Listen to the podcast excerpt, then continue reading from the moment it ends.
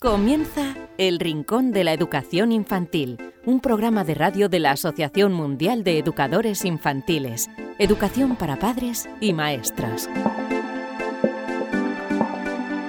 Hola a todos queridísimos amigos y seguidores del Rincón de la Educación Infantil, bienvenidos una semana más a vuestro programa, esperamos, eso sí, favorito sobre eh, educación infantil. En este programa 145 os vamos a hablar de lo siguiente. En primer lugar, eh, acaba de transcurrir la semana de... se ha celebrado hace muy poquito el Día Internacional de el, autismo y eh, aunque ya tuvimos a representantes eh, aquí hace tiempo hablándonos del mal uso que hacían los medios de comunicación del autismo, contaremos nuevamente con, con, otra de las personas de Autismo España que nos hablará de la importancia de una, bueno, un diagnóstico lo más temprano posible de este trastorno para comenzar a trabajar con los eh, chicos y chicas y, mm, seguro que bueno pues eh, trabajando con ellos desde el principio pues eh, se consigue progresar y mucho. Hablaremos de esto y muchas otras cosas, todo relacionado con el TEA, con el em, autismo, con Beatriz García de Autismo España.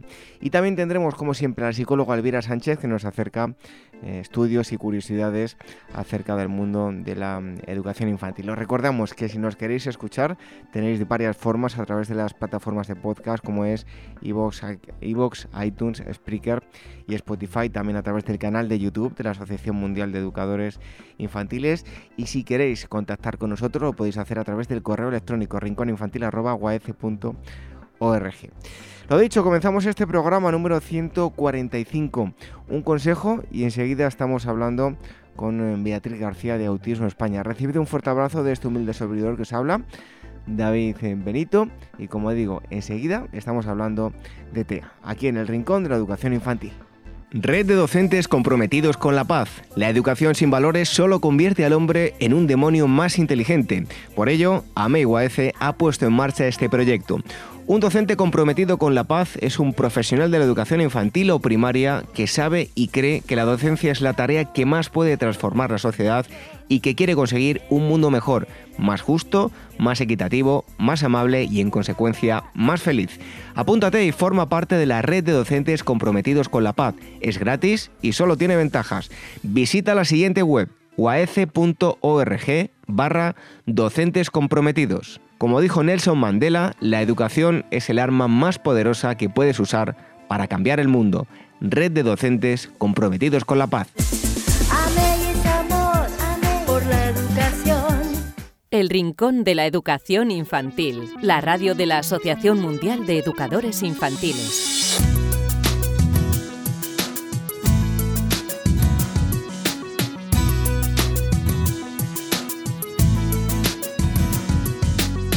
Hoy os vamos a hablar algo que también tiene su historia, eh, como no, pero es algo más actual y algo sobre lo que os pedimos pues vuestra ayuda y que lo apoyéis de una u, otra forma. Y es todo lo que tiene que ver con el, autismo, un gran desconocido. Eh, personas con autismo las ha habido a lo largo de, la historia, seguro que desde eh, tiempos inmemorables como puede ser la prehistoria. ¿Por qué no? Y lo que pasa que durante muchos años pues eran relegados a prácticamente nada, estaban eh, encerrados, no se entendía qué es lo que les pasaba y, bueno, pues eh, han sido personas que seguro que a lo largo de la historia han sufrido y mucho. Afortunadamente y relativamente hace muy poquito, si contamos todos los años de, nuestra historia, pues se ha empezado a trabajar con ellos y bueno, pues detectándolo en edades tempranas eh, y trabajando con, ellos se evoluciona eh, muy a, su favor. Y por ello tenemos con nosotros a eh, Beatriz García, ella es técnica de comunicación y relaciones institucionales de Autismo España y el eh, próximo día 2 de abril se va a celebrar el Día Internacional del, Autismo. Eh, Beatriz, muchísimas gracias por estar con nosotros aquí en Agora Historia. Gracias a vosotros.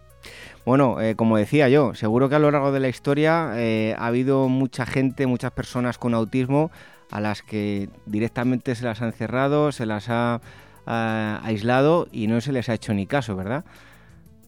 Sí, bueno, es un trastorno que podemos decir que es relativamente reciente de, a la hora de identificarlo y conocer sus síntomas y demás.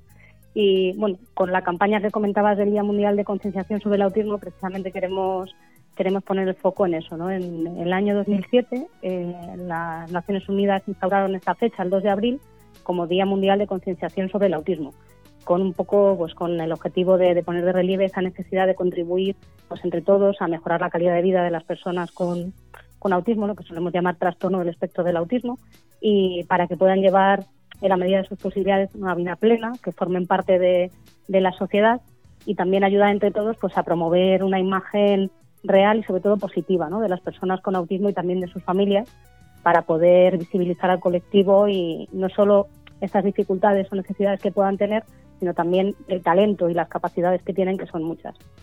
Oye, ¿cómo ha evolucionado eh, la difusión de, ese trastorno y, bueno, la visibilidad? Eh, porque decía yo que a lo largo de la historia habrá habido muchos casos, pero sí que es verdad que en los últimos años pues eh, se ha trabajado mucho y bien y ha cambiado mucho la cosa, ¿no?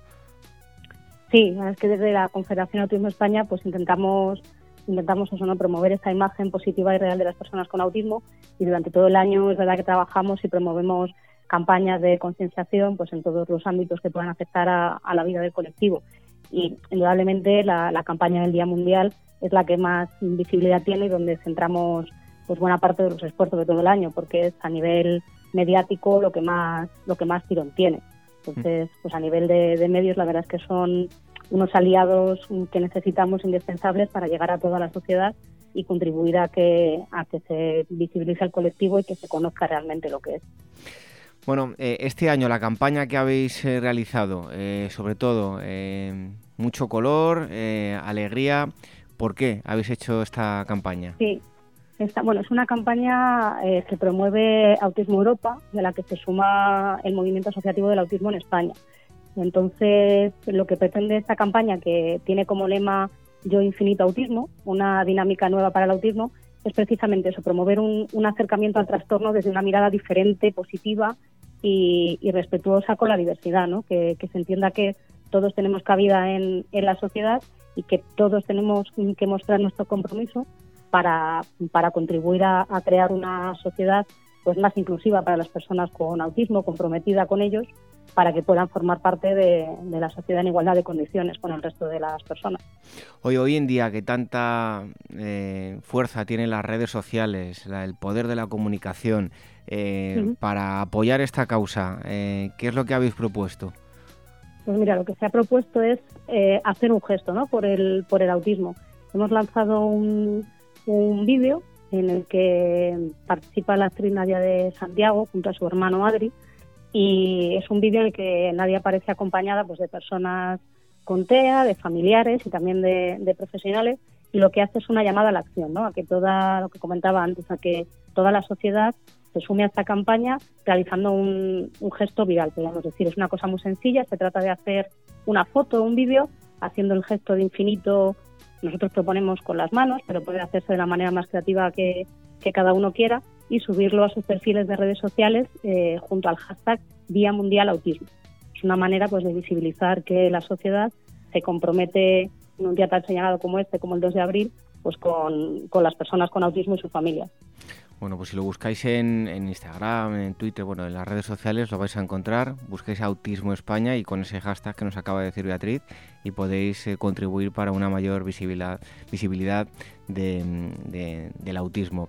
Em, bueno, y ahora te contaré yo mi experiencia, pero antes te quiero hacer eh, mi pregunta. ¿Es el autismo un gran desconocido? Porque, eh, por lo menos para mí, hasta que no lo he conocido en primera persona y a fondo, no he sabido exactamente lo que es. Tenemos una imagen, pero un tanto equivocada, ¿no? Sí, sí, yo creo que es un gran desconocido. Es verdad que desde hace unos años eh, yo creo que la sociedad ha tomado más conciencia. Desde el movimiento asociativo trabajamos mucho para darlo a conocer, pero es verdad que todavía queda camino. Hay muchos mitos, muchas falsas creencias en torno al autismo, pues que si solo se manifiesta en niños, cuando en realidad es un trastorno que acompaña a la persona a de toda su vida no es una enfermedad, es un trastorno, entonces no, no se cura, aunque sí que se puede ayudar a las personas pues con, con tratamientos y con los profesionales que, que trabajan con ellos. Hay, hay todavía mucho por hacer. Es verdad que cada vez hay más concienciación social y se nota, pero todavía hay que, hay que erradicar ciertos mitos y ciertas falsas creencias, sí. Bueno, hace unos meses desde mm, Autismo España eh, editasteis una, una guía para bueno, mm, indicarles a los medios de comunicación cómo debían tratar el, autismo en, los, medios de comunicación. Y mm, ahí me viene una frase a la, de, una em, serie, un culebrón de esto de cuando yo era pequeño, que se llamaba Los ricos también lloran, y digo yo que mm, las personas con TEA también sonríen, que es un mito que las personas no puedan sonreír, ¿no? Eso es, o que no se comunican, o que les gustan estar solas el, manual al que hacía referencia son una serie de recomendaciones ¿no? que, lanzamos a los medios de comunicación pues para que se hablara con propiedad de lo que era el, el autismo, que muchas veces no se, no se hace, no, no tanto por una mala práctica, sino por a lo mejor falta de conocimiento. ¿no? Entonces, una de esas, efectivamente, una de esas afirmaciones pues es que la gente, las personas que tienen autismo, pues no sonríen o no se comunican. Lo que pasa es que ni todas se comunican de la misma manera. Hay personas que no tienen lenguaje verbal, pero utilizan otras formas de, de comunicación. No es que no les, que les guste estar solas, sino que necesitan una serie de, de apoyos para relacionarse mejor con el entorno y con las personas. Pero sí, efectivamente, como tú decías, también sonríen y también son felices. Bueno, eh, muchas veces hablamos y se dice personas con TEA y personas normales. Debemos olvidar eso, ¿no? Personas con TEA y personas sin TEA. Efectivamente, personas mm, que tienen un trastorno o que lo presentan, pero en ningún caso dejan de ser normales porque tengan una discapacidad. todo el mundo tiene cabida en la sociedad independientemente de su condición. Entonces, por eso tampoco nos gusta que se emplee simplemente autista, sino que primero es la persona y luego es la condición. Entonces, es una persona con autismo o una persona con, con TEA. Bueno, pues de, de, eso de que estamos hablando, del de, simple hecho de que ellos sonrieran, salió un, bonito proyecto en el que pues me estuvimos hablando con, con, Autismo España, mi persona, y, ha salido pues un proyecto de eh, muchos niños, niñas, adultos eh, a los que le hemos hecho una foto sonriendo. Se va a hacer una, una exposición que se va a inaugurar el día 4 mm, de abril en Sevilla y esperemos que que esté en otros muchos sitios más adelante. Y, bueno, tú que la conoces de primera mano, Beatriz, me gustaría que, les hables a los oyentes de ella. Pues sí, yo he tenido la oportunidad de, participar contigo en muchas de esas sesiones y la verdad es que ha sido un auténtico gusto. Es una exposición que se va a llamar Smiles, Sonrisas PEA, y pretende efectivamente visibilizar lo que tú decías, ¿no? Pues a través de, esos retratos en blanco y negro de, personas con TEA, de 15 en total, pues transmitir la realidad de esas personas a través de su sonrisa, ¿no? Y promover al mismo tiempo una imagen positiva de, del colectivo y del trastorno. Es una exposición que se va a inaugurar, como decías, el próximo 4 de, abril, un poco en el marco de la celebración del Día Mundial, y de momento va a estar en, en el Hospital Viamed, Santa Ángela de la Cruz, que está en Sevilla, que es un, hospital que tiene una unidad de autismo muy importante y esperamos que pueda tener más recorrido o bien en otros hospitales de, del grupo Miamed con el que hemos hecho este acuerdo o en algún otro espacio expositivo.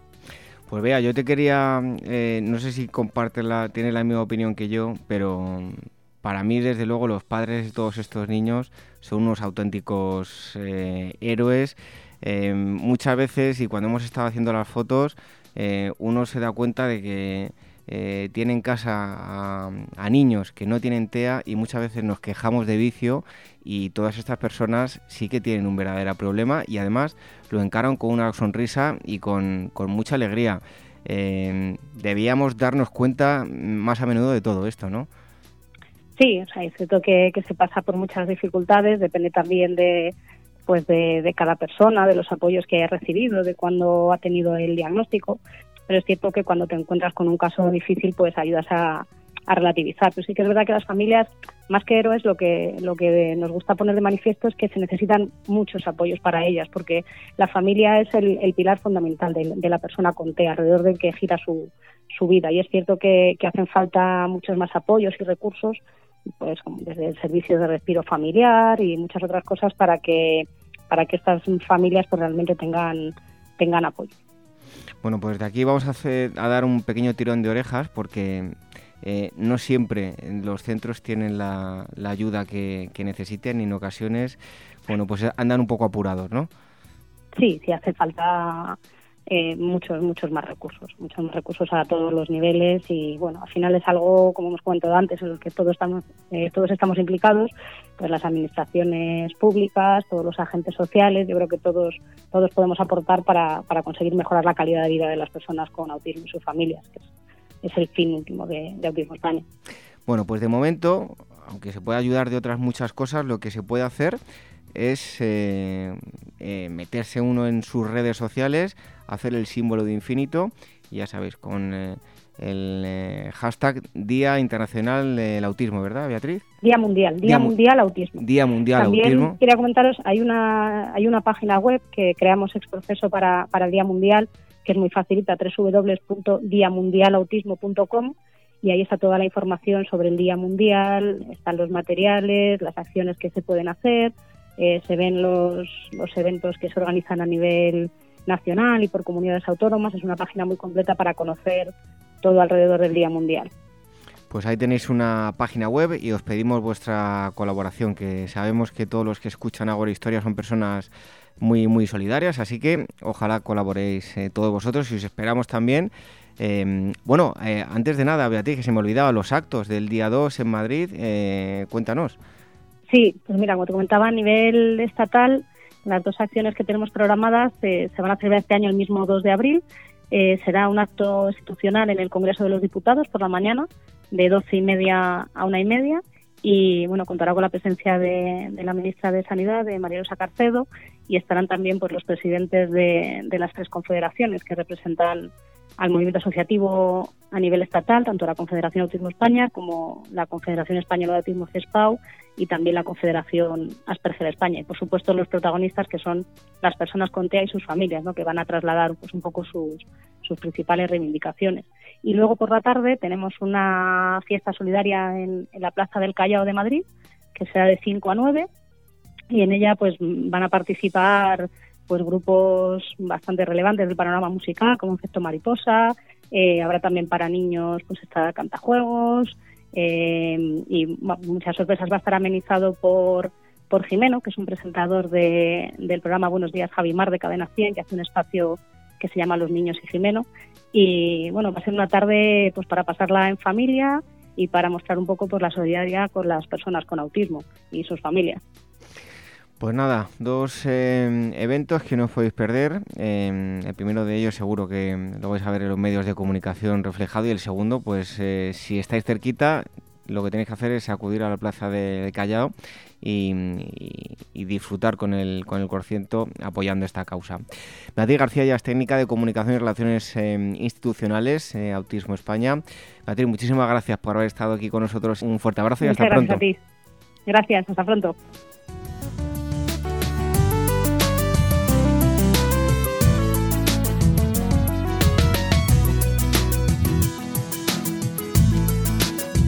El Rincón de la Educación Infantil, la radio de la Asociación Mundial de Educadores Infantiles.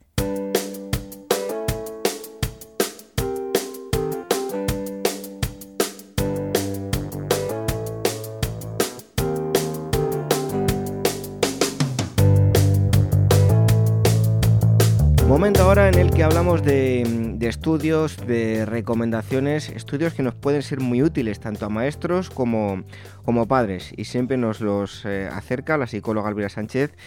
Elvira, bienvenida. Pues un placer como todas las semanas. ¿Qué nos acercas hoy?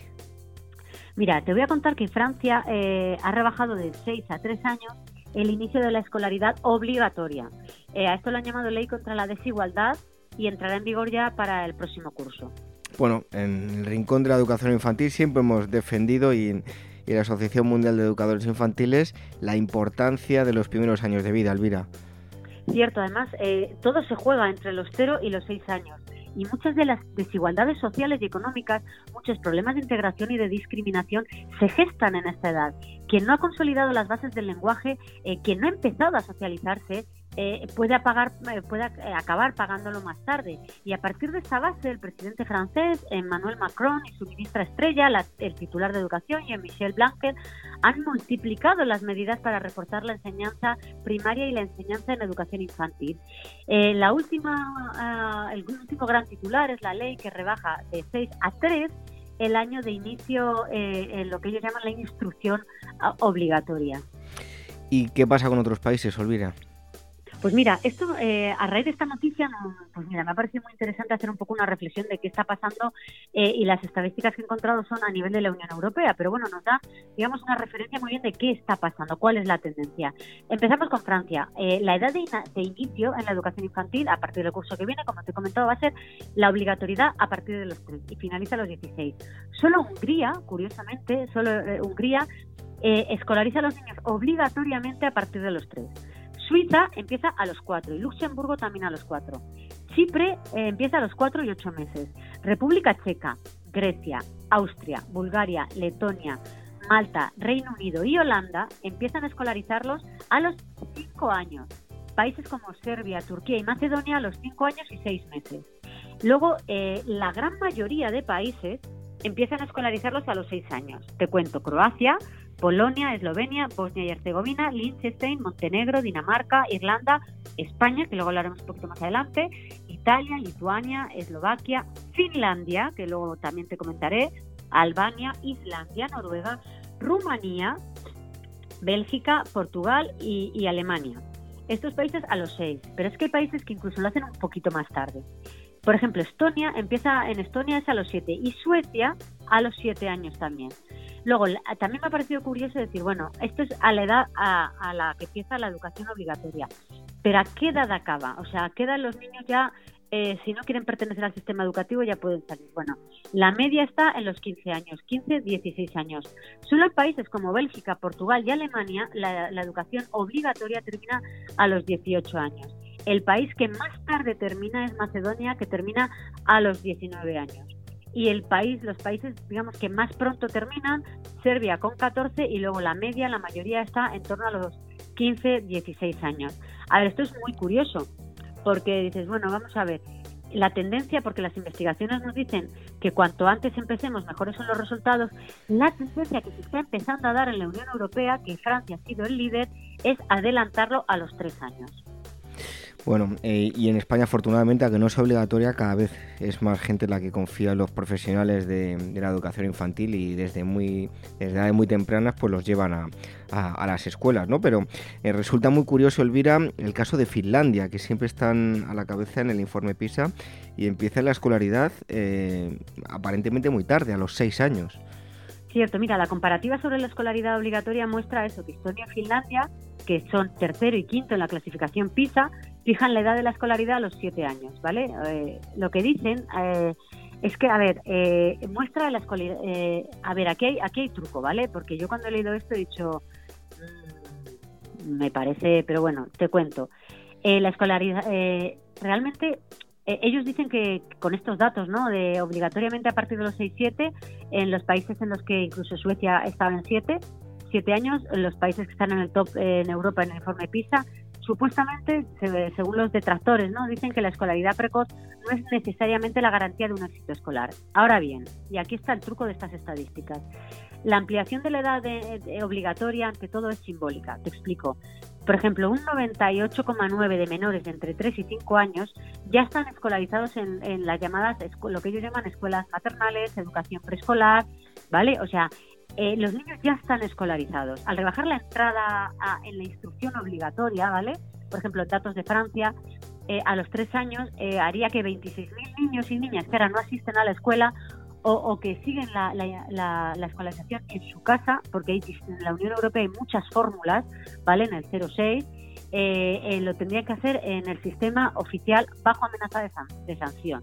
Por ejemplo, algo que pasa en España, que también pasa en Finlandia y en Suecia, es verdad, la, educación no es obligatoria hasta los seis, pero por ejemplo, según las estadísticas del Ministerio de Educación de España, en el 3-6 casi el 100% están ya escolarizados. Es decir, la, y en Finlandia y en Suecia, cuando, bueno, nosotros eh, desde mí hemos hecho viajes de estudio a Finlandia y aparte yo he estado en, en alguna en Suecia y hemos compartido con maestros de Suecia eh, las estadísticas que ellos nos, hablan también son manejan estadísticas muy fiables de casi el 100% de los niños eh, a partir de los 2-3 años ya entran en el sistema en el sistema escolar, porque además en estos países es gratuito. Lo que pasa es que no es obligatorio. Entonces, ¿de qué estamos hablando aquí cuando te traigo eh, el tema de la obligatoriedad cuando las estadísticas de la mayoría de los países nos dicen que con tres años eh, es, el porcentaje es súper alto. Bueno, la obligatoriedad es algo simbólico. Es cierto, pero es un símbolo de reconocimiento tanto a la etapa en sí misma como a todos los profesionales que integran esta etapa. No podemos dejar la educación de los más pequeños en manos de aficionados. Hemos de dejarla en manos de profesionales, porque desde todos los estamentos, desde todas las instituciones, cada vez se alerta la importancia de la educación en los primeros años de vida, que es cuando se asientan las bases tanto socioemocionales como cognitivas. Con lo cual hay que empezar a construir, para construir con calidad, de la mano de los profesionales para que los posteriores aprendizajes se construyan con una base sólida y la base donde se fomenta, donde se crea en el 0 en el 06. Con lo cual, lo del tema de la obligatoriedad, si vemos las estadísticas de cobertura, quizá dices, vamos a ver, eh, no es obligatoria la educación en Finlandia a partir de hasta los 6 años, cierto, pero ¿cuántos niños hay en el sistema cuando tienen 3 años? La mayoría. Con lo cual, eso de que no es obligatoria no significa que, como no es obligatoria, no tiene por qué serlo porque estos niños eh, están en el top 10 del, informe PISA. No, hay que mirar las estadísticas de cobertura. ¿Vale? Y entonces, viendo estas estadísticas, nos damos cuenta de la necesidad de avanzar la edad, porque la obligatoriedad, como te digo, es un reconocimiento a la etapa. Y, y además es un reconocimiento a la etapa para que los padres sean conscientes de la importancia que tiene esta etapa para el desarrollo de sus hijos. Bueno, el día tiene muchas horas y así como está fenomenal que, y siempre lo decimos, que les dediquemos mucho tiempo, tiempo de calidad, el día, pues como digo, da para recibir el cariño y los aprendizajes que le proporcionan los papás, pero también muy importante, los aprendizajes que mm, les proporcionan las personas que, pues que se han formado para educar a, los más pequeños, que son bastante diferentes a lo que podemos aportar los padres. Eh, yo, por ejemplo, yo cuando, cuando hablo con esto de que es importante escolarizar a los niños, el 03 es una etapa muy importante, siempre me comenta, es mejor que esté en casa con su madre. Digo, vamos a ver. Pero que tú escolarices a un niño no significa que, eh, que, te vamos, que te vayamos a quitar la custodia del niño. Estamos hablando, como tú bien decías, el día tiene muchas horas. Estamos hablando de que unos niños de un año, dos años, tres años asistan tres, cuatro horas a la escuela infantil. No estamos hablando, el resto del tiempo va a estar con su madre y con su padre y con los adultos que le cuidan y le dan cariño. O sea, no estamos hablando de quitarle la custodia, simplemente estamos hablando que durante las horas al día, durante dos, tres, cuatro, cinco horas al día, estén con un profesional que le pueda dar la estimulación y el cariño que merecen. El resto del tiempo está con los padres. Es que no es incompatible escolarizar a un niño con dos, un año o tres años con que esté con sus padres. Es que la gente entiende como cosas antagónicas. Es que son complementarias. Y además, Elvira, yo creo que eso favorece también la salud mental de los padres. Su niño es muy exigente y también un pequeño descanso sin estar con ellos viene bien para, para estar un poco más tranquilo, ¿no? Claro, y además, exacto, y además que estamos hablando también de la conciliación. estábamos hablando solo de, bueno, de desde el punto de vista del niño, pero bueno, también hay que tener eh, en cuenta lo que dices tú, que para que muchas veces hemos dicho, mira, en un aula, para que el niño sea feliz, el maestro tiene que entrar al aula feliz. En casa es igual, para que un niño esté feliz, tiene que ver a los padres felices. Y es verdad que al final, eh, si el padre y la madre tienen, digamos, eh, tiempo para, para también tener, pues eso, sus momentos, sus espacios, es que, es que todo fluye, todo fluye.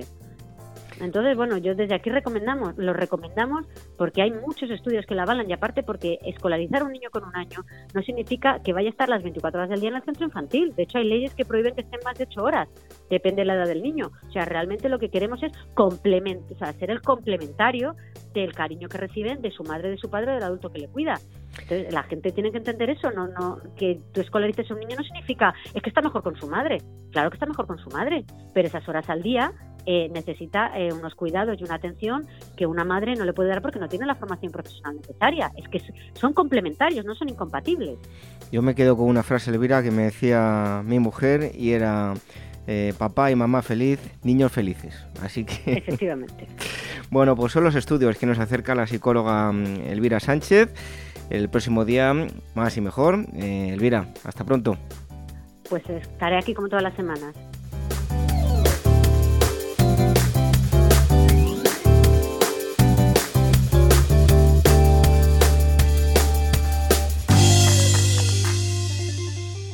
Red de docentes comprometidos con la paz. La educación sin valores solo convierte al hombre en un demonio más inteligente. Por ello, AMEIWAECE ha puesto en marcha este proyecto Un docente comprometido con la paz es un profesional de la educación infantil o primaria que sabe y cree que la docencia es la tarea que más puede transformar la sociedad y que quiere conseguir un mundo mejor, más justo, más equitativo, más amable y en consecuencia más feliz. Apúntate y forma parte de la red de docentes comprometidos con la paz. Es gratis y solo tiene ventajas. Visita la siguiente web uaece.org barra docentes comprometidos. Como dijo Nelson Mandela, la educación es el arma más poderosa que puedes usar para cambiar el mundo. Red de docentes comprometidos con la paz. por la educación. El Rincón de la Educación Infantil, la radio de la Asociación Mundial de Educadores Infantiles.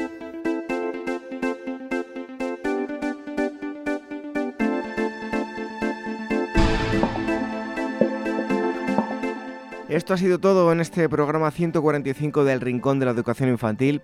Hoy hemos charlado con Beatriz García de Autismo España sobre mm, todo el recorrido de mm, tanto la Confederación como las entidades y eh, el esfuerzo que se ha hecho, el progreso que se ha hecho eh, en la investigación y el estudio del TEA, del autismo. Eh, importantísimo, un diagnóstico lo antes posible para empezar a trabajar con los chicos y chicas y que mm, rápidamente mm, tengan una mejoría. Eh, os eh, recomendamos que investiguéis sobre el tema y que entréis en la página web de la Confederación Autismo España. También hemos tenido al psicólogo Elvira Sánchez que como cada semana nos acerca estudios y curiosidades relacionados con el eh, mundo de, la educación. Os recordamos que nos podéis escuchar de diversas formas a través del eh, canal de YouTube de la Asociación Mundial de Educadores Infantiles, también eh, a través de las plataformas de podcast en iVoox, en iTunes, en Spreaker, en Spotify y todas las semanas Radio Sapiens emite nuestro programa. Nosotros os esperamos aquí la próxima semana, dentro de siete días, para seguir hablando y disfrutando de la educación infantil. Hasta entonces, que seáis muy felices. Adiós.